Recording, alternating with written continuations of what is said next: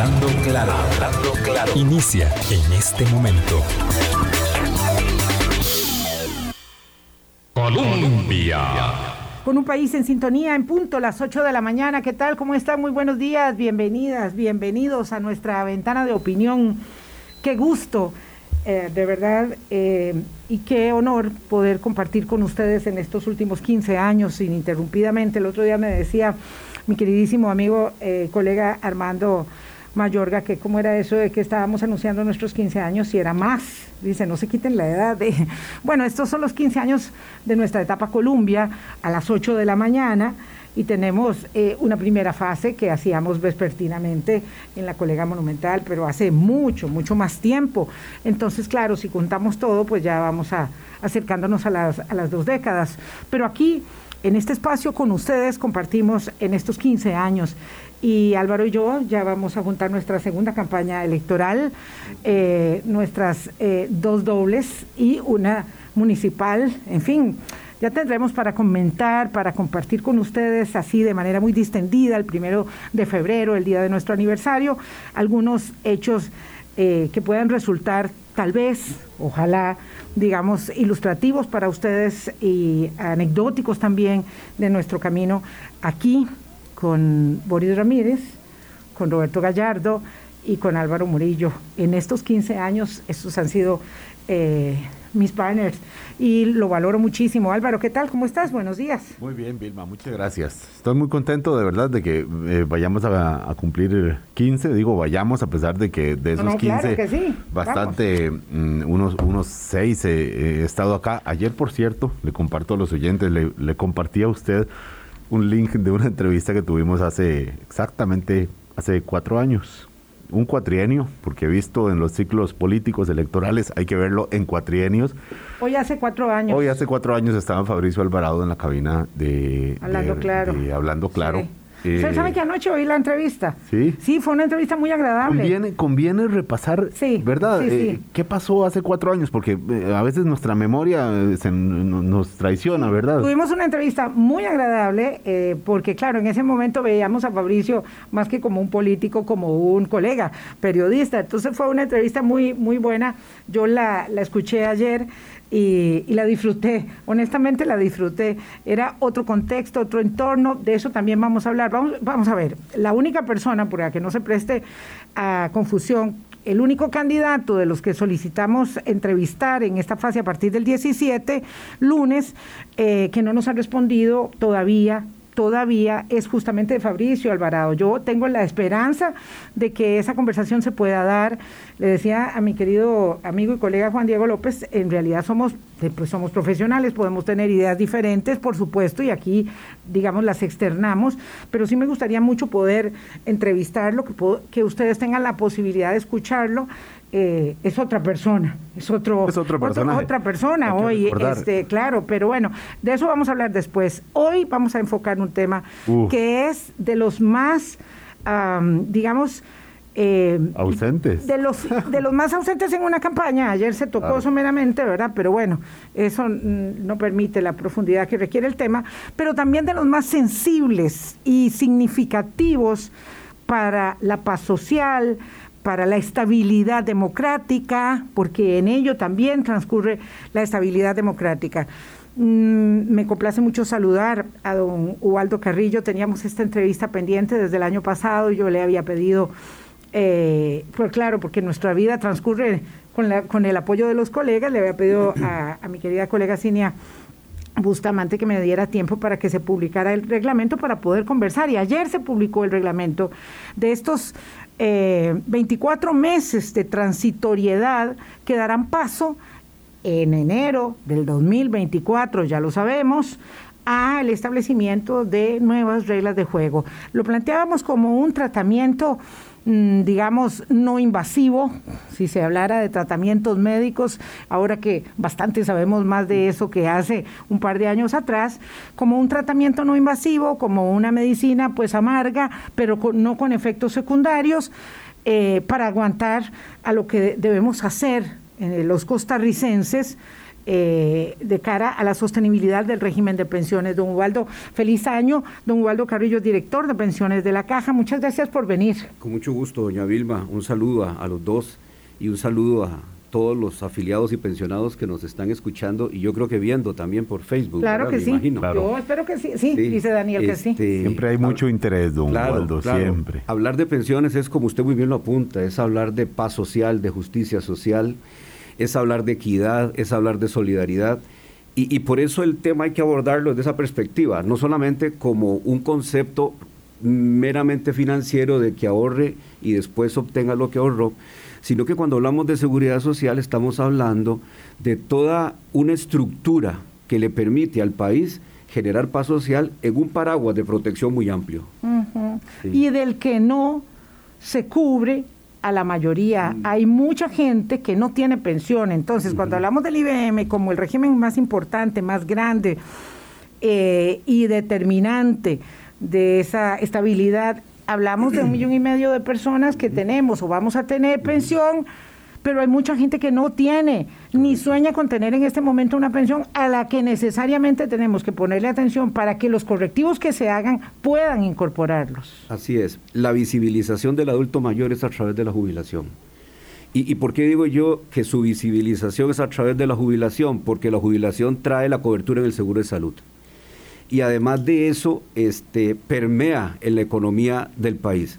En un cantón, por ejemplo, donde no tenemos una penetración alta en seguridad social, materia de pensiones, cualquier cantón, eh, es un cantón donde el adulto mayor no va a la pulpería y compra, no dinamiza la economía, me explico. Entonces, el esfuerzo de la seguridad social es ampliar esa cobertura que usted dice. En este momento, la cobertura contributiva del régimen de IBM ronda el 62-63% de la PEA y de la, población. De la población económicamente activa. Sí. Correcto. Entonces, cuando nos vamos al otro lado de la acera, a ver cuántos adultos mayores tienen pensión, sumando el régimen no contributivo, el, el de invalidez, vejez y muerte, y los sustitutivos como el del Poder Judicial y el Magisterio, eh, no llegamos al 65, 66% de cobertura en todos los adultos mayores. Entonces, Costa Rica tiene una tarea muy amplia, muy grande, para impulsar la cobertura previsional al adulto mayor, que pasa por los esfuerzos para afiliar a los informales, que creo que por usted ahí estaba ah, eh, apuntando,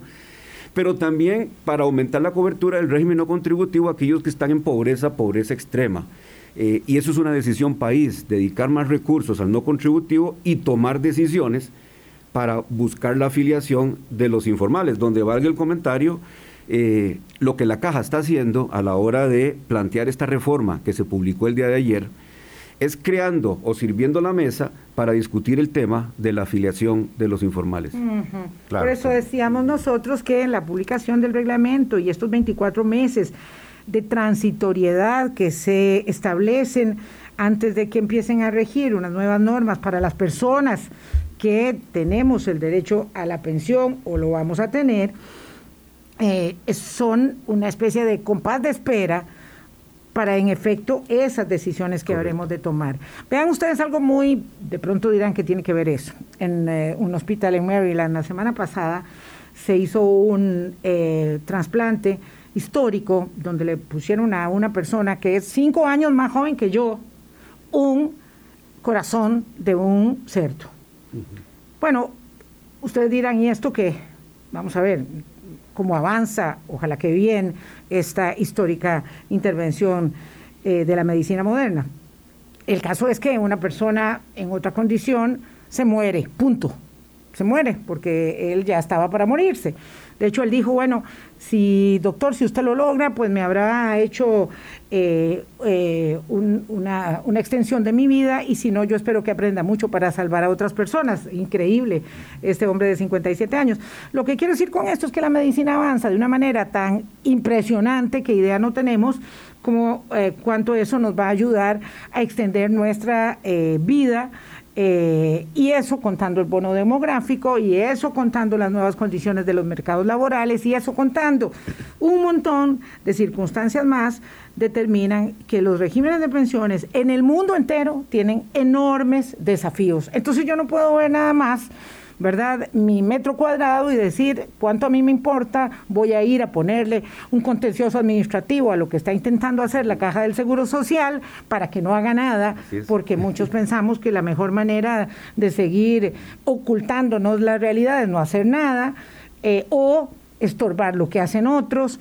Eh, de eso estamos hablando, de un desafío muy grande, don Ubaldo. Así es. Y, vea, doña Vilma, y todos los que nos escuchan y observan, eh, el tema es delicado. Nosotros cuando iniciamos esta discusión en el año 2019, lo hacemos a partir de un estudio actuarial que hace la caja, eh, con un actuario que la presidencia ejecutiva trajo a trabajar con ellos y con todo el apoyo del equipo actuario de la institución.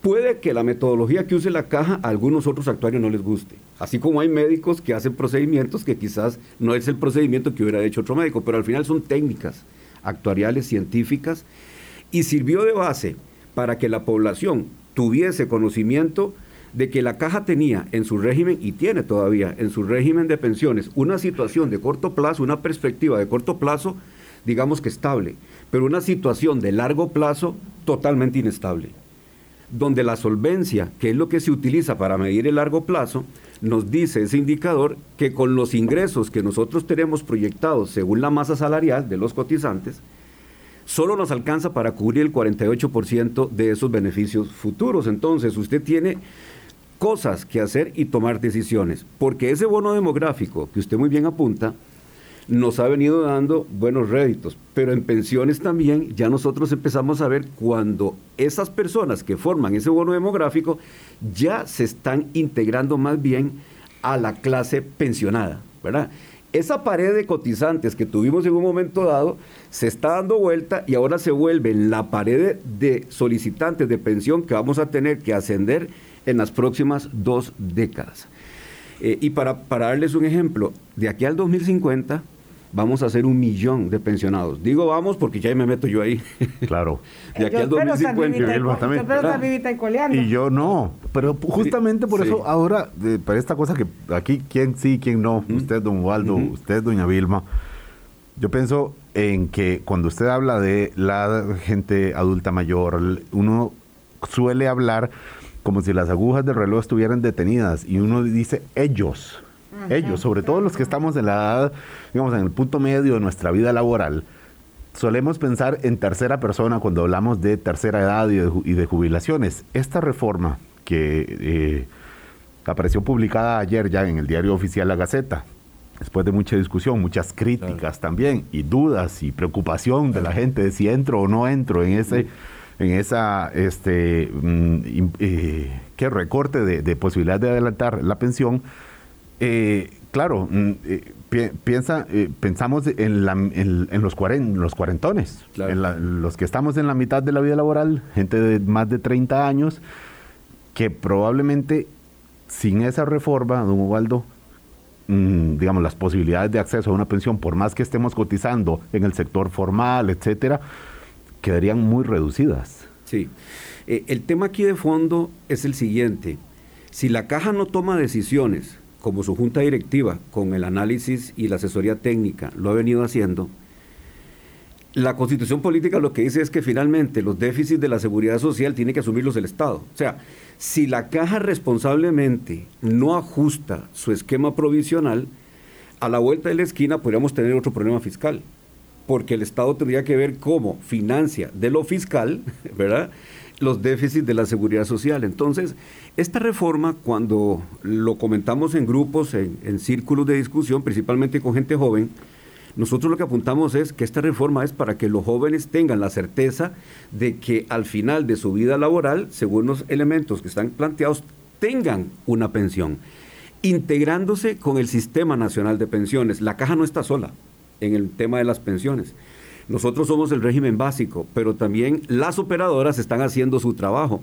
Acordémonos que ahorita eh, patrono, Estado y trabajador aportan al régimen de pensiones de IBM un 10,66% de los salarios, pero un 4,25% se está depositando en las cuentas individuales de las operadoras. Entonces, todos estos ajustes que estamos haciendo van en línea de que los distintos grupos de edad tengan beneficio a futuro. Y por eso se toma la decisión de, eh, de, ajustar el tema de los retiros anticipados, porque si analizamos el tema de los retiros anticipados, surge precisamente en la década de los 70s, 80s, ¿verdad? Porque la edad de 65 años que se tiene del año 47, eh, muchos grupos de presión empezaron a hacer su trabajo y se crearon los beneficios anticipados, ¿verdad? Y el beneficio anticipado tiene como la característica ponerle más peso a la generación cotizante, ¿verdad? Claro, es que esto parece como una lucha, no sé si generacional. Es una lucha generacional. La mayor, eh, la mayor cantidad de críticas a esta reforma viene probablemente de personas que iban a alcanzar los 60, digamos, un hombre que iba a, cumplir los 61 años en el 2025 y dijo, de ya no, ya no me voy a poder jubilar en el 2025, voy a tener que seguirle tirando, seguir trabajando hasta el 2029, cuando ya cumpla los 65, y claro, esto es contra nosotros los trabajadores, etcétera. Claro, cuando, y yo lo digo, desde los que estamos en los 40, en, los, en las edades de cuarenta y tantos, bueno, pues si esto le da vida para que este grupo también tenga un acceso a una pensión que probablemente sea relativamente menos ventajosa que la que están recibiendo ahora, pero pensión al fin, pues, pues bien, bien, claro. Ahora el problema es que hay que, hay que hacer también para que los que vienen más atrás también coticen, etcétera. Ese es un tema, ese es un tema fuerte, ¿verdad? Eh, ahora, vea, vea, qué interesante. Eh, es fuerte el hecho de, eh, digamos, buscar de lograr el financiamiento. El, primero el convencimiento, pero también el financiamiento, porque cuando usted ve los informales, una buena parte de los informales son de ingreso bajo. Entonces, hay que buscar alguna fuente alternativa de financiamiento que coadyuve en el pago de las cotizaciones y no seguir pensando en que hay que aumentar las cargas sociales. No sé si me explico. El mercado de trabajo ha evolucionado tanto que pensar en que las contribuciones a la seguridad social tengan que seguir la misma dinámica que han tenido es ilógico. Hemos hecho muchas cosas bien, pero tenemos que reconocer que otras no las hemos hecho tan bien. Sobre todo, yo estoy muy convencida de que em, hemos disfrutado tanto del de, éxito de la apuesta que hicimos en las décadas pasadas que nos hemos conformado y nos eh, cuesta mucho cambiar las cosas. Entonces el mercado laboral cambia sí o sí, ¿verdad? El bono demográfico eh, se invierte sí o sí, es decir, las cosas pasan, el tiempo, como dice Álvaro, no está ahí estacionado esperando a ver si nosotros decidimos hacer o no. Y entonces, tomar decisiones que no son buenas, que no son agradables, digamos, que, van a ser buenas, pero que no son agradables, no, nos cuesta mucho. Por ejemplo, esta reforma eh, que entra a regir en dos años y de la que vamos a hablar inmediatamente después de la pausa en detalle, esta reforma es necesaria porque hubo un momento, un día, en que actuamos de manera irresponsable. Lamentablemente tengo que decirlo así. Una junta directiva dijo, no, ya, hagamos un adelantamiento de la pensión. El gobierno de turno dijo, bueno, éntrele, que eso es buenísimo, muy bonito. Hicimos cosas como las convenciones colectivas, eh, ¿verdad?, interminables en beneficios, como las anualidades en las universidades, como eh, cortar, adelantar la edad de pensión cuando cada vez iba aumentando más eh, la productividad, la longevidad y las posibilidades de vida. Todas esas cosas nos llevaron a ser hoy víctimas de nuestros éxitos hablamos con don Ubaldo Carrillo. Hay muchas preguntas ya y voy a, hacer todas las que podamos. Pausa, regresamos. Colombia. Con un país en sintonía. No opinamos desde ninguna burbuja de privilegio, como me dice alguien acá, que dice que después de los 45 años ya no se puede contratar a nadie, y menos a los 60, claro, pero no estamos opinando desde una burbuja de privilegio. Estamos intentando, y ojalá que todos ustedes puedan entender lo que estamos conversando con don Ubaldo Carrillo, es que hay realidades de un, de una, de un régimen de pensión, de los regímenes de pensiones en los países, en los países, eh, y ojo que no estamos en la situación dramática que están otros, pero eso no nos puede servir de consuelo para no hacer lo que hay que hacer. Estamos hablando de condiciones que eh, ponen una gran presión sobre los sistemas de pensiones y, sobre el IBM en particular que requieren correctivos. Cuando se estableció la edad de pensión a los 65 años fue en 1947. Y nos decía don Ubaldo. tengo un dato, Vilma, perdón. En ese momento, estoy buscando yo los datos del INEC. En 1950 la expectativa de vida en Costa Rica eran 55 años. Imagínese. O sea, la expectativa de vida era 55 años y la edad para pensionarse eran 65. Sí, bueno, para ir teniendo una idea, digamos, de qué fue lo que pasó con eh, las decisiones políticas que se adoptaron, la edad de pensión después se bajó a 55 años para las mujeres y 57 para los hombres y después se logró subir un poquito a 60 y 62 y ahí estábamos, ahí, estamos todavía parados.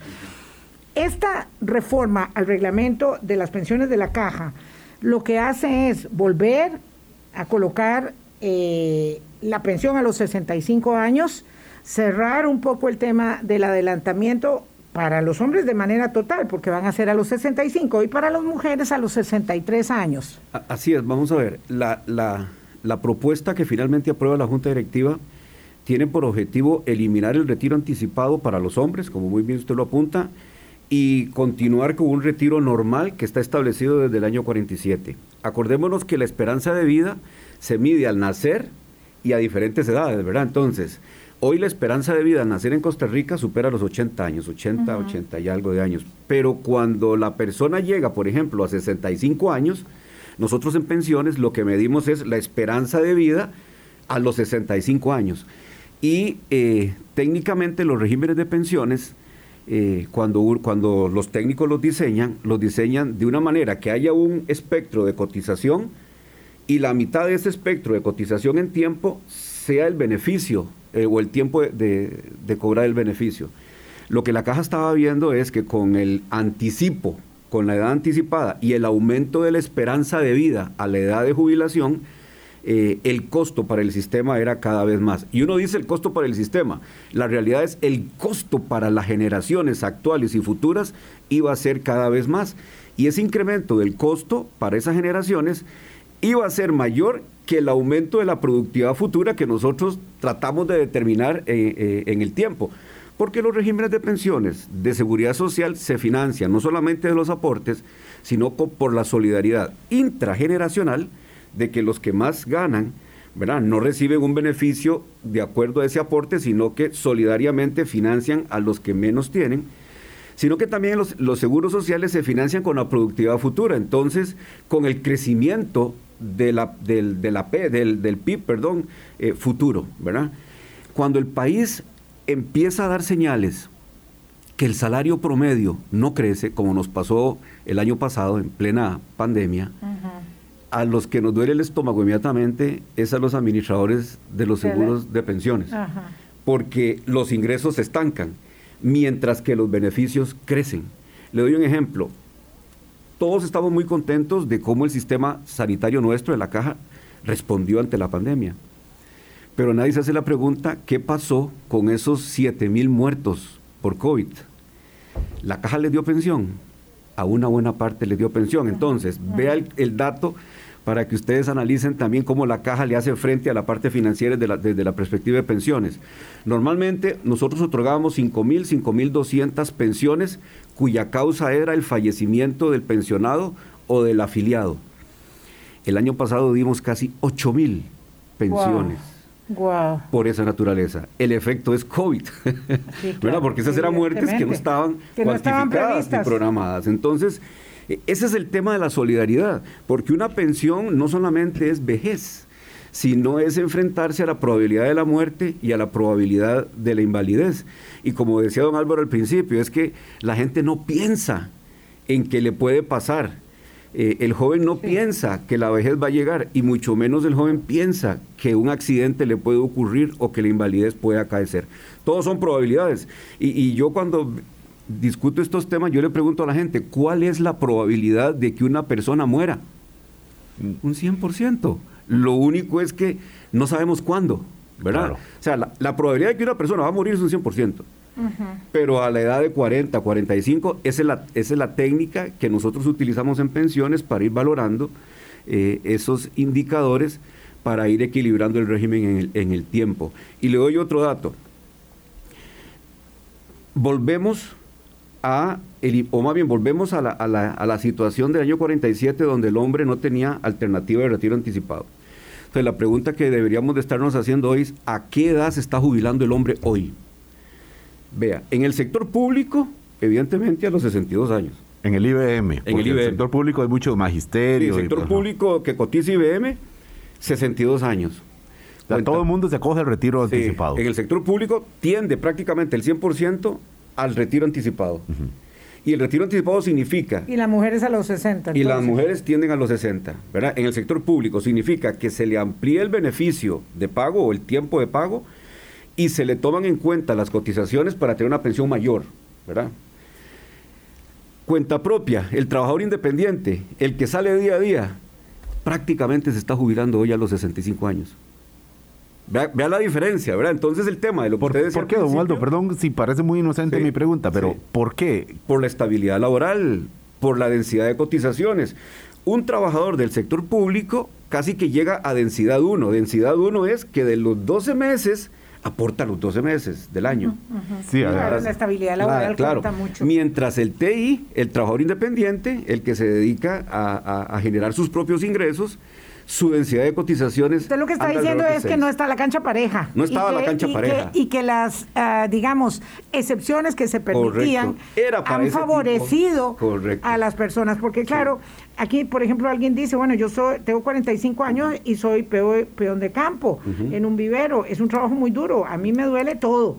Eh, ahora imagínese cuando llegue a los 65 años sentado en una oficina eh, es muy fácil tomar decisiones, pero deberían haber hecho excepciones. El problema es que él no tiene las cuotas, aunque tuviese la edad. Correcto. ese es el problema. Ese es el problema. El tema de fondo que la actividad económica a la que él pertenece, seguramente él, con o sin reforma, se hubiera jubilado a los 65 años. Claro, no le alcanza. No le alcanza. Y, y, ahí la ventaja la tienen entonces los empleados del sector público. Claro, la densidad tiende a ser uno en el sector público y la densidad del sector privado anda alrededor de 0.7, o sea, de, 12 meses, 7, 7, 8. Sí, a esta persona de 45 años que es peón de campo, esta reforma...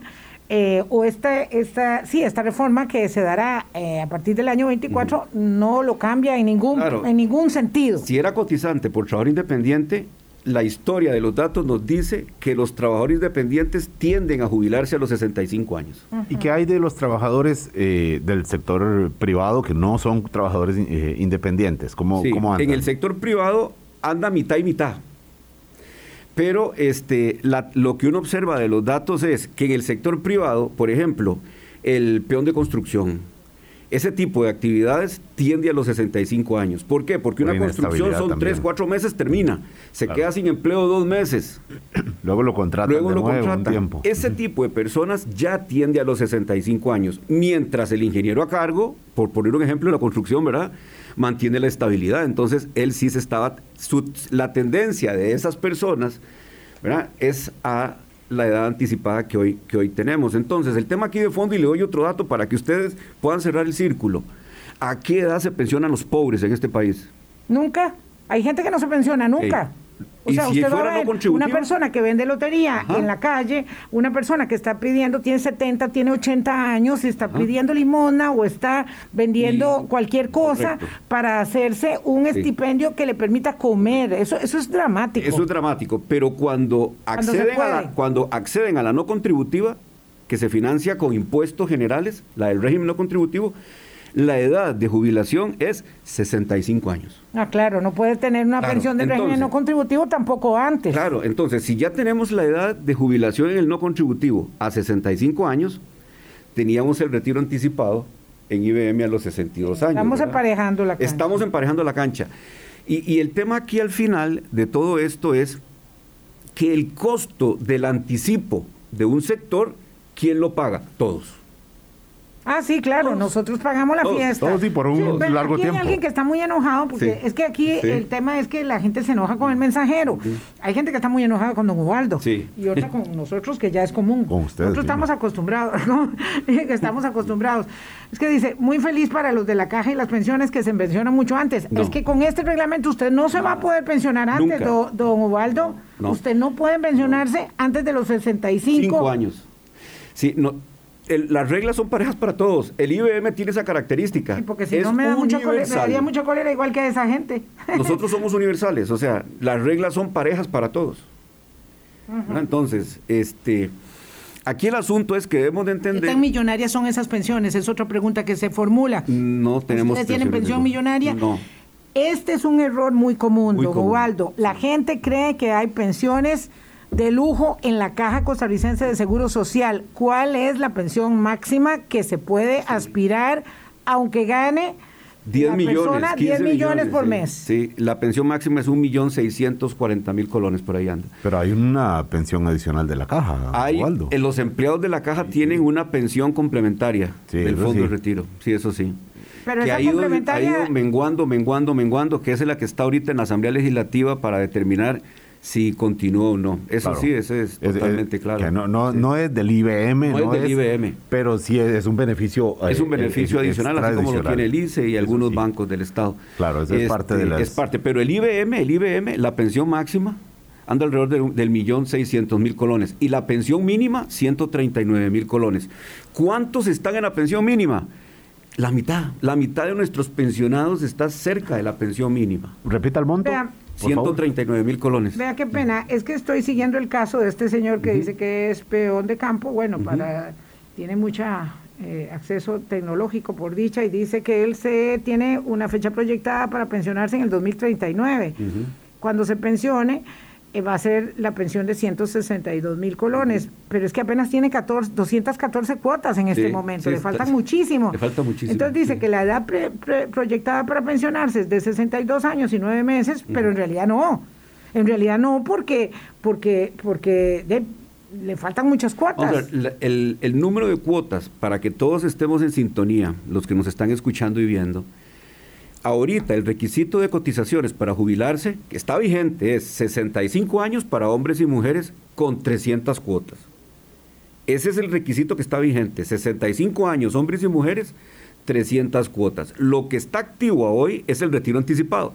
Entonces, el retiro anticipado para hombres, para que los hombres puedan jubilarse a los 62 años, tienen que haber cotizado 462 cuotas, o sea, casi 38 años de cotización. Haber empezado a trabajar a los 18 años casi. Por eso es que de lo que estaba explicando, yo digo, ¿en qué sector una persona entra, se mantiene por 38 años, una vez que entra y se puede jubilar a los 62? Ininterrumpidamente. Ininterrumpidamente, ¿verdad? Entonces ya ustedes pueden ver por dónde sí, solamente las personas que empezamos a trabajar muy temprano. Muy temprano y tuvimos mucha estabilidad. Podemos, eh, claro, y hemos trabajado todo el tiempo y hemos cotizado siempre las que podemos pensionarnos, digamos, eh, eh, en tiempo y forma, con las cuotas y con la edad. Con la edad. Normalmente a la gente o le faltan edad o le faltan cuotas, casi siempre le faltan cuotas. Son cuotas.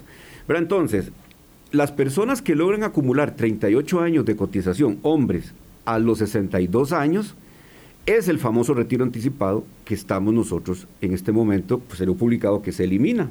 Y solo quedan dos años. el 24. Sí, se elimina el 11 de enero del 2024, ya arrancan nuevas reglas. Y en el caso de la mujer son 450 cuotas, o sea, un año, un año menos. Pero aquí el, el, asunto de fondo también es que... sí, en el caso de la mujer son 60 eh, años y 450 cuotas. Entonces, las preguntas que me hacen algunos, algunos sectores es, don Ubaldo, pero ¿y qué va a hacer la mujer eh, que se dedica al cuido? ¿Qué va a hacer la mujer que, es, eh, que por el tema de la maternidad, etcétera, etcétera, no cotiza? Bueno, ese problema lo tiene hoy también. No lo tiene, no lo va a tener con la reforma, sino que lo tiene hoy. Claro. ¿Por qué? Porque la edad de jubilación para la mujer en retiro anticipado es 60 años, pero también se le piden 450 cuotas, o sea que para una mujer que tuvo que salir por maternidad, ¿verdad? Porque tuvo que quedarse cuidando los, los niños, este, o tuvo que cuidar al papá o a la mamá o al abuelo, que eso es lo que me han planteado algunas de ellas, ese problema está latente hoy.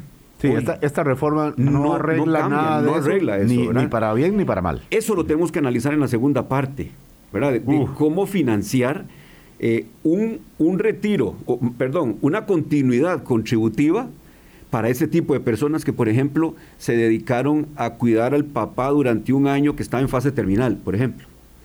las incapacidades por maternidad, eso está resuelto. Porque la persona, la mujer que se, que se, se, incapacita por maternidad sigue cotizando al seguro de IBM. El seguro de salud asume los, los, meses, los meses. Por eso, por eso no es una incapacidad, es una licencia, que, además debe ser reconocida, por el por el Estado, ¿verdad? En el sentido del aporte eh, y entonces, bueno, por eso tenemos menos cuotas. Ese año significa, ya y no sé, pero eh, dos hijos por lo menos. Pero el tema que todavía no hemos logrado financiar es cuando la persona, ya sea hombre o mujer, ¿verdad? Es que la pregunta me la hacen mujeres mucho, pero los hombres también a veces salen del empleo para dedicarse al cuido en fase terminal de una persona. Ahí también necesitamos tomar decisiones. Don Ubaldo, le propongo que vayamos a una pausa, son las 8.38, como hay tantas preguntas, vamos a ir así ahora, eh, socando mucho, pregunta-respuesta, pregunta-respuesta. Eh, don Sebastián Villalobos, no hay pensiones abusivas irrisorias en la caja del Seguro Social. El IBM. El tema es hablar de otros sistemas, en otros esquemas donde hay muchos todavía portillos, aunque se han ido limitando esas pensiones eh, millonarias, donde eh, se ha ido trabajando, pero hay que eh, entrarle aún más. Vamos a la pausa y regresamos. Colombia. Con un país en sintonía, 8.40 de la mañana. Alguien nos pide opinión sobre el debate de ayer del Tribunal Supremo de Elecciones. Mañana se los prometemos, porque hoy estoy aquí con don Ubaldo Carrillo, me dice mi querido colega, por favor, que venga don Ubaldo mañana y pasado. Este, no, no, claro que lo volvemos a invitar, es un gusto poder conversar y tengo aquí la plataforma abarrotada de opiniones, no voy a decir nada más excepto que cada quien se dibuja tal cual es en un debate, tal cual es. Y puede ser que los debates no generen votos, pero sí pérdida de adhesiones, pero sí pérdida de adhesiones. Entonces, ya usted sabrá si vota por un candidato antivacunas, que está en contra de que se vacune a los niños, o que dice eh, exabruptos eh, en un debate y la emprende contra contra la moderadora, por ejemplo. No, no, o sea, hay de todo y la mayoría de las cosas dan vergüenza más que otra cosa. Don Ubaldo Carrillo, viera qué montón de, eh, de, consultas y lo, lo cual es, por, por, supuesto, para usted muy habitual. La ley de protección al trabajador dice que uno puede negociar el régimen obligatorio de pensiones para adelantar la pensión. ¿Eso es cierto? No. No, vamos a ver, eh, el artículo 26 de la ley de protección al trabajador establece que eh, una persona puede suscribir un, contrato de, cotización voluntaria en la operadora. Acordémonos que son, nuestro sistema de pensiones es multipilar y tiene tres niveles. El IBM, que está en el régimen básico, hay un segundo pilar, que es el famoso ROP, el régimen obligatorio de pensiones complementarias, y además, la persona voluntariamente podría ahorrar en un tercer pilar que se llama régimen voluntario. Exacto. Ahí sí, los recursos que están ahí podría trasladarlos a la caja y él mismo, con sus recursos, pagar el anticipo hasta un máximo de cinco años. Ajá, Eso sí lo puede hacer. Independientemente de esta reforma. Eso queda vigente. Queda vigente. Muy bien, Entonces, excelente. Mi consejo, los que podamos tomar un seguro o un cotizar en un régimen voluntario, es bueno hacerlo. Es bueno hacerlo. Si usted se lo puede recomendar a su hijo que está empezando a trabajar, dígale que ahorre 5 mil pesos desde ya. Así es. Y me cuenta cuando hayan pasado 20, 30 años. Don Ubaldo, yo siempre rajo con esto. Empecé con mil colones en 1990. Sí, claro. Con mil. No sé cómo, quién me convenció y tengo una voluntaria. Sí, claro. Tengo una voluntaria. Bueno, vamos a ver. Eh, con 57 años y 412 cuotas, ¿qué va a pasar con las cuotas que me van a sobrar? Dice alguien aquí las cuotas no sobran. Acordémonos que cada cuota, después de la cuota 300, aumenta el monto de la pensión. Le va a servir montones. Le va a servir montones. Porque empezó a cotizar muy joven. Correcto. Yo trabajé ocho años en una finca donde estuve cotizando, pero en la caja no salen esas cuotas. ¿Qué pasa? Porque aquí hay varios casos de personas que no les pagó el patrono, les rebajó el salario, pero no se lo pagó a la caja, se hizo el gato bravo. Sí, hay que presentar denuncia. Ahora, eh, ¿A dónde se presenta la denuncia? En la sucursal más cercana o en la plataforma de servicios de inspección que está sobre Avenida Segunda, eh, el edificio Hierro. Ajá. Mm, ahí está, sobre la Avenida ¿Qué tipo de prueba tiene que llevar? Porque uno dice, que a mí, me, a mí me, rebajaban el salario. la que tenga, y ahí, ahí conversa con la persona. Pero, pero tal vez, doña Vilma, sí entender que aunque el régimen de pensiones de la caja arranca en 1947, la obligatoriedad de la contribución eh, se dio hasta más o menos 1974, 1975, precisamente con los trabajadores agrícolas de La Palma y los bananeros. Ya. Claro. Entonces, durante... ¿Hasta 1900 qué? 74, 75. Una historia buenísima esa. Hay gente que me dice, don Ubaldo, viera que no están las cotizaciones del 68 al 73. No, Escucha, no era obligatorio todavía, porque acuérdese que el Seguro Social fue extendiéndose paulatinamente a todos los sectores de la población. Eso fue para los agrícolas en ese tiempo, que son de los que tienen más problemas porque además son los que sufren mayor desgaste. El problema del sistema de pensiones, aquí hay otra pregunta, se puede arreglar si existe voluntad política. Tantos impuestos que hay, ¿por qué no un porcentaje pequeño de ingresos destinado al fondo de pensiones? De eso se trata la mesa de estudio. Esa es la segunda etapa. Y ahí este, la Junta Directiva lo que quiere es que vayamos a discutir estas cosas eh, así como lo plantea él, de una forma muy transparente y técnica, ¿verdad? Este, eh, y buscarle un financiamiento más allá de lo que es el porcentaje de cotización sobre los salarios, ¿verdad? Porque eh, si usted habla con los patronos, Ubaldo, es que, no, la competitividad, acordate, yo genero el empleo, tiene toda la razón. Comprensible, claro. Comprensible. Usted va al Ministerio de Hacienda, y, Ubaldo, y el, y el, y el, y el tema fiscal, igual y usted va donde los trabajadores y dice, pero ya yo aporto un 4%. Este, entonces realmente tenemos que ponernos de acuerdo, máxime con, eh, con el cambio en los modelos laborales, la inteligencia artificial, eh, donde ahora la producción va más allá de la simple mano de obra y surge de bienes de capital. Entonces hay que buscar otras fuentes. Eduardo, perdón, yo me quiero colar a, los, amables oyentes, que están enviando las preguntas. un momento, nada más. Sin, sin querer forzarlo a entrar a las aguas poco lodosas y resbalosas de la política electoral, pero cuando usted desde su puesto eh, como director de pensiones en, la caja ve la campaña electoral y sabe de lo urgente y lo crítico que es el tema de pensiones y ve lo vacío o lo vago o lo populista incluso que, eh, que, son muchas de las propuestas cuando las hay. un giro de 190 grados a algo Así, 180 más 10 era algo así, dijo Una cosa, una nueva, una nueva método de cálculo. Este, ¿qué, qué, cómo califica es, eh, la discusión electoral en temas de pensiones? Ya, yo, digamos, yo ya admití mi, opinión. ¿Se toma su antidepresivo o qué hace usted? Yo, los escucho para ver cómo van las tendencias y los pensamientos, pero lo que hacemos mi equipo y yo en pensiones es estar listos a ver el, que el que quede para darle la asesoría pronta para, eh, para corregirlo. Para, que tomemos las mejores decisiones en la institución. Esa es la función de nosotros, los, los técnicos en la institución. Bueno, yo soy director, pero también tengo el la función técnica de que apenas el jerarca esté designado, tratar de darle la mayor información posible. Pero la discusión que usted ha visto planteada ahora en campaña electoral, ¿qué le genera, don Waldo? Que el tema de la seguridad social se aprende estando en la seguridad social. Wow, pues deberíamos aprenderlo desde afuera también. 847, don Ubaldo. Dice doña Andrina que a, ella le encanta que usted venga aquí porque habla claro. Eh, dice que, yo lo interpreto así, mucho más claro que muchos candidatos presidenciales. Eh, con eso a lo mejor lo estimula para que oh. eh, vaya por otros caminos. Los que nos acogimos al artículo 26 de la Ley de Protección al Trabajador, ¿tendríamos algún beneficio si trabajamos nuevamente para aumentar el monto? De eh, una pensión muy baja que tenemos? Eh, una vez que el, que el afiliado nuestro se pensiona, ya solo cotiza el seguro de salud.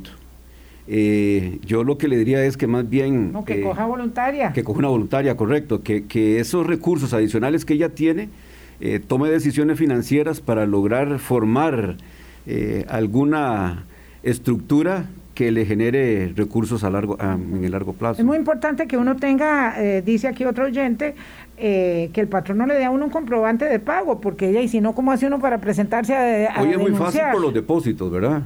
Eh, los pagos de salarios hoy es casi todos por transferencia, entonces todo eso juega. La pensión va a ser menor, es decir, cuando pasen estos 24 meses de, digamos, de espacio que hay, eh, primero, donde la gente averigua cuánto tiempo si tiene o no posibilidad de caber en este espacio de transitoriedad, y cuando eh, pase este periodo la pensión va a ser un poquito menor, eso sí es cierto. Eso es cierto, pero principalmente para los de mayor ingreso. para los de mayor ingreso al final. Eh, Entre un 3 y un 12%, ¿es así, Un 8 promedio, un 8%, promedio. Pero para los que están cercanos a la pensión mínima, no hay cambio. No hay cambio. Es lo que yo les decía al principio, la seguridad social toma decisiones para que de una forma progresiva se vayan dando estos... Quienes ganan ahora 400 mil colones mensuales no van no va, a, no va a tener tanto... Le voy a plantear algo que es el caso de mucha gente. Yo trabajo en un lugar donde nadie está asegurado. Solo tres personas están aseguradas. El dueño, la esposa y una colaboradora. El resto, nada. Yo tengo que pagar mi seguro voluntario. Nadie dice nada para no quedarse sin trabajo y menos en estos tiempos. Eh, ahí, si, si alguno de ellos se atreve a denunciar, el inspector de la caja llega. Hay lugares donde nunca llega el inspector de la caja y ayer me decía un amigo, ¿verdad?, que trabaja en un lugar muy connotado, donde hay como 200 empleados, de los cuales solo hay asegurados 50 y los demás todos están en otra condición y tienen horario de entrada, horario de salida, obligaciones, responsabilidades, ahí sí, relación laboral incuestionable eh, me decía, bueno, ya, y es que nosotros no tenemos seguro, casi nadie tiene seguro. hay empresas, y, yo sé que son las, las, menos, ¿verdad? Eh, mm. eh, vamos a ver, no quisiera generalizarlo, pero hay empresas que, por ejemplo, son 200 trabajadores, como usted dice, y hay 50 que los tienen full deluxe. No están en salario mínimo, sino que están en salario mucho más, este, y, y dan una fachada de que todo está bien. Entonces, a la hora de que la minería de datos que hace la Dirección de Inspección eh, pasa por esos, por esos patronos, parece que todo está bien. Ahí es donde ocupamos la denuncia de las personas. Una pequeñita.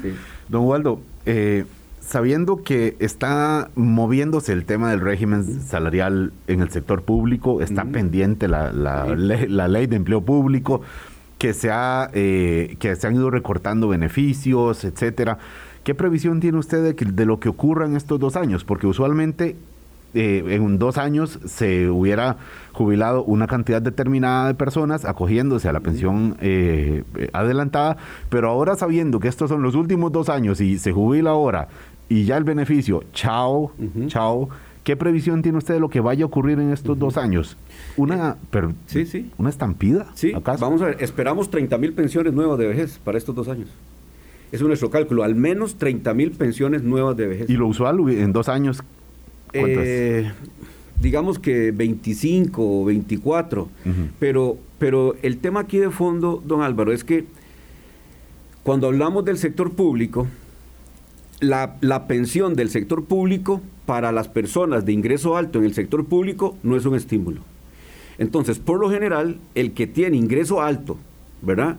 Aunque le llegue el momento de la jubilación, prefiere eh, seguir trabajando. Prefiere seguir recibiendo más, ¿verdad? No son todos. Y como ya la cesantía ya no son los 20 salarios, sino ha ido bajando paulatinamente por las sentencias de la sala, casi que no hay estímulo también para, para jubilarse. Entonces, queremos ver qué pasa en estos dos años. Para nosotros va a ser un, laboratorio interesante, pero el trabajador promedio, sí entendemos que para los próximos dos años nos va a tocar la puerta en una cantidad de 30 mil. Vejez, y otros 30 mil en invalidez y muerte. O sea, para estos dos periodos esperamos dar 60 mil pensiones nuevas en los tres riesgos. Wow, 60 mil. Ay, don Ubaldo, eh, a las personas si se retiran, si se suspende, ay, hago este suspiro porque se acaba el tiempo. Eh, si se suspende eh, la pensión, ¿le puede mejorar? Vuelve a trabajar en la condición actual, en la transitoriedad o después, o realmente le queda igual? Le queda igual, porque lo que se hace es que vuelve a trabajar y solo cotiza a salud. Es decir, el pensionado debería de ser una mano de obra que el patrono debería tomar en cuenta porque solamente pagaría la carga social al seguro de salud, ya no pagaría la carga social a pensiones. Sale más barato. La última, si yo tengo 324 cuotas y 62 años, me sale en el sistema una pensión de 230 mil, eso puede variar. ¿Dónde puedo yo llamar para que me corrijan o que me corroboren ese dato? Hay mucha gente que necesita ir a donde está la ayuda. Sí, hay una dirección electrónica que es IBM, guion en medio, servicios, arroba ccss.sa.cr. Ahí puedo hacer las consultas. Otra vez, IVM, IVM, guion, en medio, servicios. Servicios, arroba, ccss.sa.cr Ahí puedo hacer las preguntas. Eh, casi de, fijo, contestando. Sí, sí contestamos. Tenemos tres personas a tiempo completo. Hemos estado saturados. Pero, Me pareció que estabas dudando de que conteste el equipo de don Ubaldo Álvaro. Pero sí tenemos tres personas. No le digo que, que hoy lo pone y mañana se le contesta, pero se contestan dos, tres días después. Porque la gente nos está pidiendo en pandemia que, que, no ir a la oficina a hacer trámites. ¿Una persona asegurada es cierto que tiene que seguir cotizando para el régimen de maternidad? Eh, el pensionado sigue cotizando al seguro de salud si trabaja. Pero el pensionado que no trabaja, el pensionado nuestro no cotiza nada. O sea, lo, que se le, da de pensión es lo que le llega, salvo que tenga que pagar impuesto de renta, ¿verdad? Si está en el tramo el impuesto de renta. Pensión alimentaria. Ah, Pero un pensionado no cotiza enfermedad y maternidad. Eh, ese es algo de las cosas que en, en, el proceso de consulta muchos costarricenses nos dijeron, pongan a cotizar a los trabajadores que se pensionan al seguro de salud y a pensiones. Bueno, eh, esas son cosas que tenemos que, discutir en una mesa más amplia. ya nos vamos, 8.55. Dígale a don Ubaldo que le caigan al equipo de Grecia que reportan a la caja menos salarios en varios de los casos. Esto es para, bueno, no sé, lo estoy, lo estoy contando, pero es que hay un montón de casos que me están diciendo similares. Eh, lo cierto es que hay que, eh, digamos, también estar uno pendiente de que le rebajan y si se y si se reporta, ¿verdad? Porque eso es muy importante para el futuro. Don Ubaldo, otro día viene, por favor. Con mucho gusto. De verdad que la pasamos este eh, eh, rapidísimo la jornada y nos quedan muchas, muchas consultas. Hicimos todas las que pudimos, de verdad, lo lamento, pero volvemos a conversar con don Ubaldo otro día. Y un recordatorio para nosotros los medios de preguntarle de manera más directa sobre temas de pensiones a los candidatos presidenciales. Este es un tema. Que no zafen la tabla. Le vamos a preguntar. Oigan, tenemos un electoral a las 7 de la noche hoy en Canal 13 por el debate último de candidatos presidenciales a las 8 y 15. Entonces tenemos un Zoom corto. Y mañana aquí hablamos de política en Hablando Claro también. Chao, que la pasen bien. Hasta luego. Hablando claro, hablando claro.